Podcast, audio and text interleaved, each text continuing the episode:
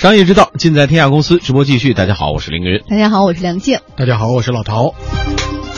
接下来我们要关注的话题是链家的金融业务。嗯，昨天呢，上海市消保委召开本地房地产中介消费者满意度调查发布会，在发布会现场啊，有多位消费者哭诉被房产中介链家公司用层层圈套、请君入瓮的经历，怎么回事呢？市民黄先生更是投诉房产中介公司链家在提供房产交易中介服务当中，通过销售金融产品高额赚取利息的违规行为。我对不起他们，一个孩子买房子，要让他们这样老父老母，不但花光了自己所有的钱，还要为这个风险承担责任。嗯，二零一五年八月份的时候呢，黄先生和链家签订了一份类似于意向书的合同，并且支付了一定的定金。当时呢，为黄先生介绍房子的中介人员说，房子下不仅有个人的抵押，还涉及银行抵押之用。随后，黄先生到房产交易中心查询的时候，发现该房屋有三百四十万元之高的抵押，而房产的交易价格是四百万元。那为了顺利过户呢，黄。先生不得不向链家借款一百一十万来解除这个房子的抵押，然而这部分借款的利息却要月息达到百分之一点六，也就是年利率接近百分之二十。随后这个剧情就再度升级了。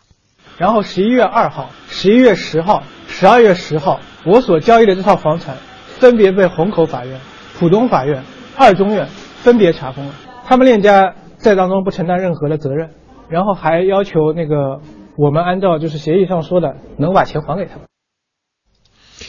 记者今天也向链家公司了解事情的处理情况，但是辗转多个链家相关负责人，截止到发稿时，链家仍然没有做出正式的回复。嗯，无独有偶，在今年的一月份，哈，庄先生他呢是打算为儿子购买一处婚房，在链家房产中介看中一处房屋，在交付定金之后呢，同样是发现房屋被二次抵押。为了解除这个抵押，链家工作人员主动的向庄先生推送了他们的贷款服务，月息同样是刚刚我们。所提到的百分之一点六，嗯，按照目前银行一年期贷款利率百分之四点三五来计算的话，月息百分之一点六的利率已经高于同期银行利率的四倍。按照现行法规规定，超出部分法律是不予保护的。一位业内人士也告诉我们的记者呢，超过银行同期利率四倍就涉嫌放高利贷呀。一位业内人士告诉我们记者说，目前类似的像这种赎楼贷、首付贷，因为缺少监管，很容易出现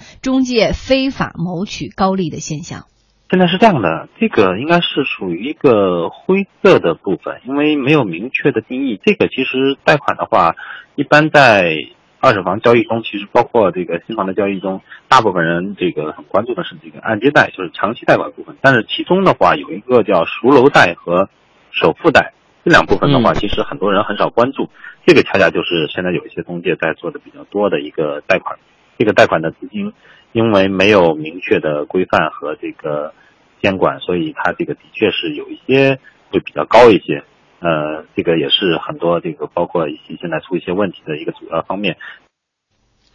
链家是否有金融业务的从业资质呢？对此，链家上海公司的一位工作人员表示还不清楚。这块呢，我现在还没有反馈到这个信息。呃，我们这个目前我还确实还不太清楚。从我们刚才获得的这个信息啊来看呢，链家在提供所谓金融服务上，这个是不是已经涉嫌到啊高额利息或者说放高利贷的行为了？嗯，现在是这样，这个确实是一个灰色的。我们说这个现在链家它到底算不算一个金融行为？因为这个呢，它从呃，因为现在我们听到的这个新闻可能还不是特别全全部的。呃，我看了一下整个这个事件的整个一个经过，它其实是说用链家你在我这儿买房子，那因为你付不起这个首付，那我借款给你，否则的话我就把你这个房子给抵押了。嗯，那抵押之后你就会发现我连首付我都付不起，因为首付还是比较高。的，所以我就给你提供一部分资金，而这个资金呢，其实不是链家公司提供的，我是给你某一个人的贷款，个人的给你的这个资金，所以你很难界定说这个是公司行为。但是这个个人呢，他是链家本身的员工，所以这个个人究竟是他纯粹是个人，还是说这个是链家提供的一些呃其他的这种资金模式？嗯我们确实很难界定。嗯所以这个来块儿这一块儿来看呢，确实它是一个灰色的一个一个很难界定的东西。嗯就是究竟这个是链家提供的，还是链家公司呃员工个人提供的？嗯那如果是个人提供的，那这个利率应该如何来界定？应该理论上说是应该是有商量的余地的。比如说我我我要借款，我应该明确的知道是怎么回事儿，嗯大概利率多少。但现在的问题是我已经买了这个房子，甚至我就已经交定金了，嗯而且链家已经给我一个保证，说我拿到这我我我嗯我可以呃链家可以帮助解决这部分贷款问题。嗯那这样一来，可能消费者就会觉得说，哦，你你能解决，因为你是个大公司，我可能就相信了。嗯那结果发现后面是有一系列的问题的。嗯所以在这个问题上，我觉得就是对于消费者而言，你一定要要量力而行。就是你因为首付还是比较高的，你想三四百万的一套房子，它的首付即便是百分之二十相对比较低了，也要将近一百万。嗯那对于一般的人来说，你能不能买得起这个房子，你要量力而行。第二一个，当你在借款的时候，一定要搞清楚借款究竟是谁借给你的。嗯借给你过程当中需要什么样的手续，而且利息究竟是多少？嗯所以你要搞清楚这些之之后，你才能说我要定金买房。嗯很多人可能就觉得说，哦，链家会给我提供这个资金支持，或者能够把我这个房子作为一个抵押，我就简单了，我可能就不需要贷，我不要首付，我就可以把这个房子拿下来。但是其实后面有很多的问题，其实是你不知道的。嗯，不管怎么样，不管是这个链家公司提供的所谓金融服务的产品也好，或者是所谓有个人啊、给你好心啊、我给你提供一个借款方这样一个百呃月息百分之一点六的这个行为，难道就不应该受到监管吗？呃，应该说是应该是受到监管，但是因为个人之间的借贷啊，就像你你比如说你着急用用钱，你通过别人手里借贷，那别人给你归给你说你愿不愿意，你愿意，那你就愿意付。如果这个作为个人，比如说我要是如果是生产，我要急着周转一下钱，那我又百分之二十，我的一个月息我给你百分之二十，可能他也干。那这个对于个人而言，它确实是一个你很难界定的。但如果这是一个公司行为，那显然这个就是违规了。嗯，好，一小段广告之后，我们回来继续关注。肾虚有时是在过度劳累之后，腰腿酸痛、精神不振，好像身体被掏空。是不是肾透支了？汇仁牌肾宝片，二十二味中药，把肾透支的补起来，他好我也好。肾宝片认准汇仁牌，咨询电话四零零六三三九九九九，请按药品说明书或者在药师指导下购买和使用。除了链家，目前市场上有多个中介机构，其实都相继推出了有关于赎楼贷的金融产品。我们记者呢，今天也是致电了搜房网，对方表示，相应的赎楼贷产品的利息为月息百分之一点五。赎楼贷的话，是指您名下有房产要卖，这个在买卖过程中您的房有银行的贷款，那我们这边帮您这个赎楼放款，到时候您这个保证这个交易顺畅过户。这个利息的话是卖家出还是买家出的话是这个自行成那个协商的，正常的话一点五一个月。同时，相比于赎楼贷，业内人士说首付贷的利息更高，问题更大。在市场来说的话，其实很多一些购房者是比较冲动购房，或者说因为资金的问题，短期内难以筹集够首付的，这样的话会有一些，呃，绕道到一些小贷公司或者中介公司做一些首付贷。呃，比如说过去按照正常的规定是百一线现能够承受百分之三十，那这样的话，呃，这些城市有可能有一些购房者只有一成、两成的这些呃储备。那如果说要买房的话，就有可能需要做一些呃首付的贷款，所以这个也是出现一些这个呃中介公司参与到这个一些信贷的这么一个环节。一位搜房网的工作人员也告诉我们记者，目前搜网提供的首付贷款利率为百分之一，但是手续费也要月息百分之一，实际利息是月息是百分之二。那么有业内人士也分析了，这样设计就是为了规避高利贷的嫌疑，超额部分以服务费的形式来收取。不过这其中一旦出现纠纷，服务费与利息的监管和处置是不同的，对于消费者来说可能存在更多的陷阱。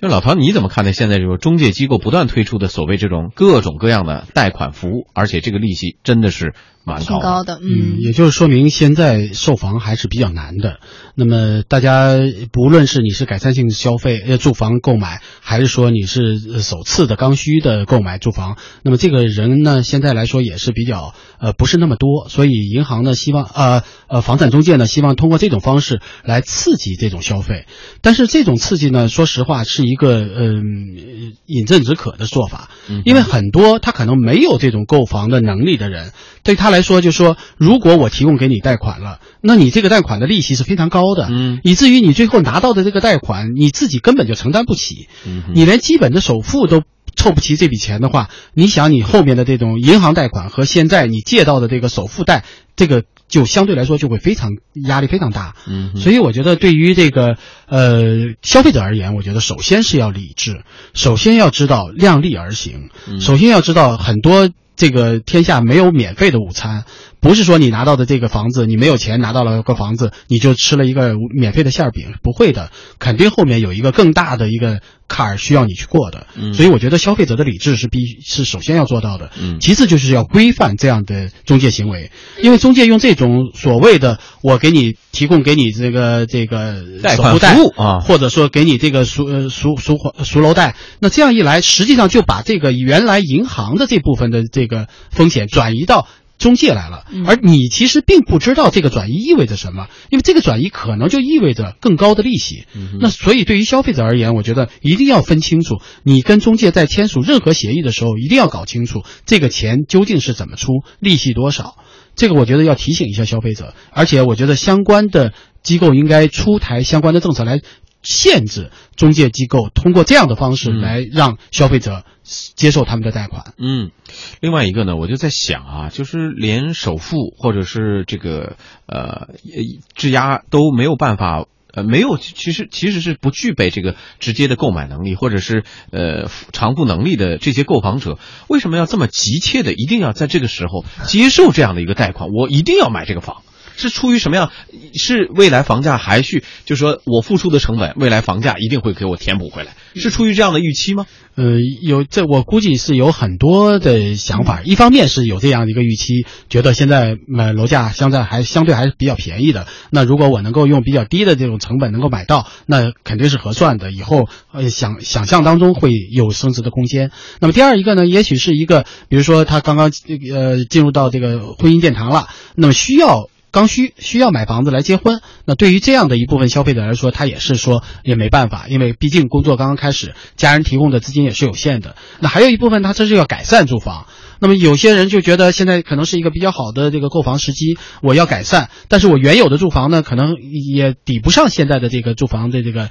价格，那我就必须有一部分资金来贷。那银行所能提供的这个资金是有限的，那如果中介能很容易的给你提供资金，那显然他会觉得说更加方便，因为你要到外面去借所谓的这个理财产品啊，或者借这种理财的资金啊，那利息可能会更高。所以很多人有各种各种不同的目的，但是无论是什么样的目的，一定要量力而行。你可以用一些贷款或者用一些这种借贷的方式来解决你当下一些燃眉之急，但是它不能够成为你的一个生活上的负担。如果一旦成为你的负担了，那你的生活可能就一下子。就是跌入谷底了，反而得不偿失。嗯，目前已经呃陷入到这个情境当中的这些消费者，是不是一个比如说呃消费者保护委员会就能解决这样的问题？嗯，因为我们知道现在呃是有一个规定的，就是你这个利息过高，明显高于市场的这个价格，像刚才说的月息一点六，甚至有的是月息。百分之二了，因为这个二它是分成两部分的，一部分是按利息你返还，一部分按照服务费，那实际上就是百分之二。嗯，那这样一来呢，超出银行的这个利息水平实在是太高了，以至于根本就没法保护。所以你你你在签订这个协议的时候，你就应该搞清楚到底利息多少。别人给你的钱不会是免费的，怎么可能说我为了支持你，我无息的给你这笔钱呢？所以你要搞清楚这个利息究竟是多少，然后你再决定要不要买这套房或者借不借这个这笔款，你才能说我能够得到保护。再有一个就是因为购房是一个比较大的。开支，嗯。那么一定要跟家里商量好，那个资金的基本的保障应该是有的。三百四十万或者四百万的房子，你连首付都付不起，你后面的银行贷款的利息也是相对很高的。嗯。所以对于一些购房者而言，你还是要有有所选择的。嗯。量力而行，对于房子这个问题啊，呃，嗯。已经遇到这样问题的朋友，可能就不简简单单是自己来嗯。去哭诉就能解决这个因为问题了。你签了合同呀，相关的可能需要一些，比如说法律机构、援助机构能够出手，把这个事情呢解释清楚，嗯怎么来解决？毕竟他们已经现在目前陷入这个事情当中，可能有一些首付款也付了，嗯或者交易费用也付了，抵押款也付了，这个时候。你你要让他们脱困，可能就是就要牵涉到己方的力量了，包括中介机构也在其中。嗯他们到底是起了什么样的作用？这个借款到底是来自于公司的款，还是来自于所谓公司员工的个人款？这可能就需要几方来来共同来协商这个事情，必须要得出一个结论出来，嗯才有可能进行下一步。否则，我估计陷入其中的，光靠这个呃消费者保护协会，可能单方面解决这个还有点麻烦了。对，实际上就应该更多的现在进入到一个尽快尽尽快进入到一个司法程序。如果你确实觉得它是一个你无法承担的一个负担的话，我觉得你要搞清楚究竟该怎么办。嗯，我们要提醒消费者啊。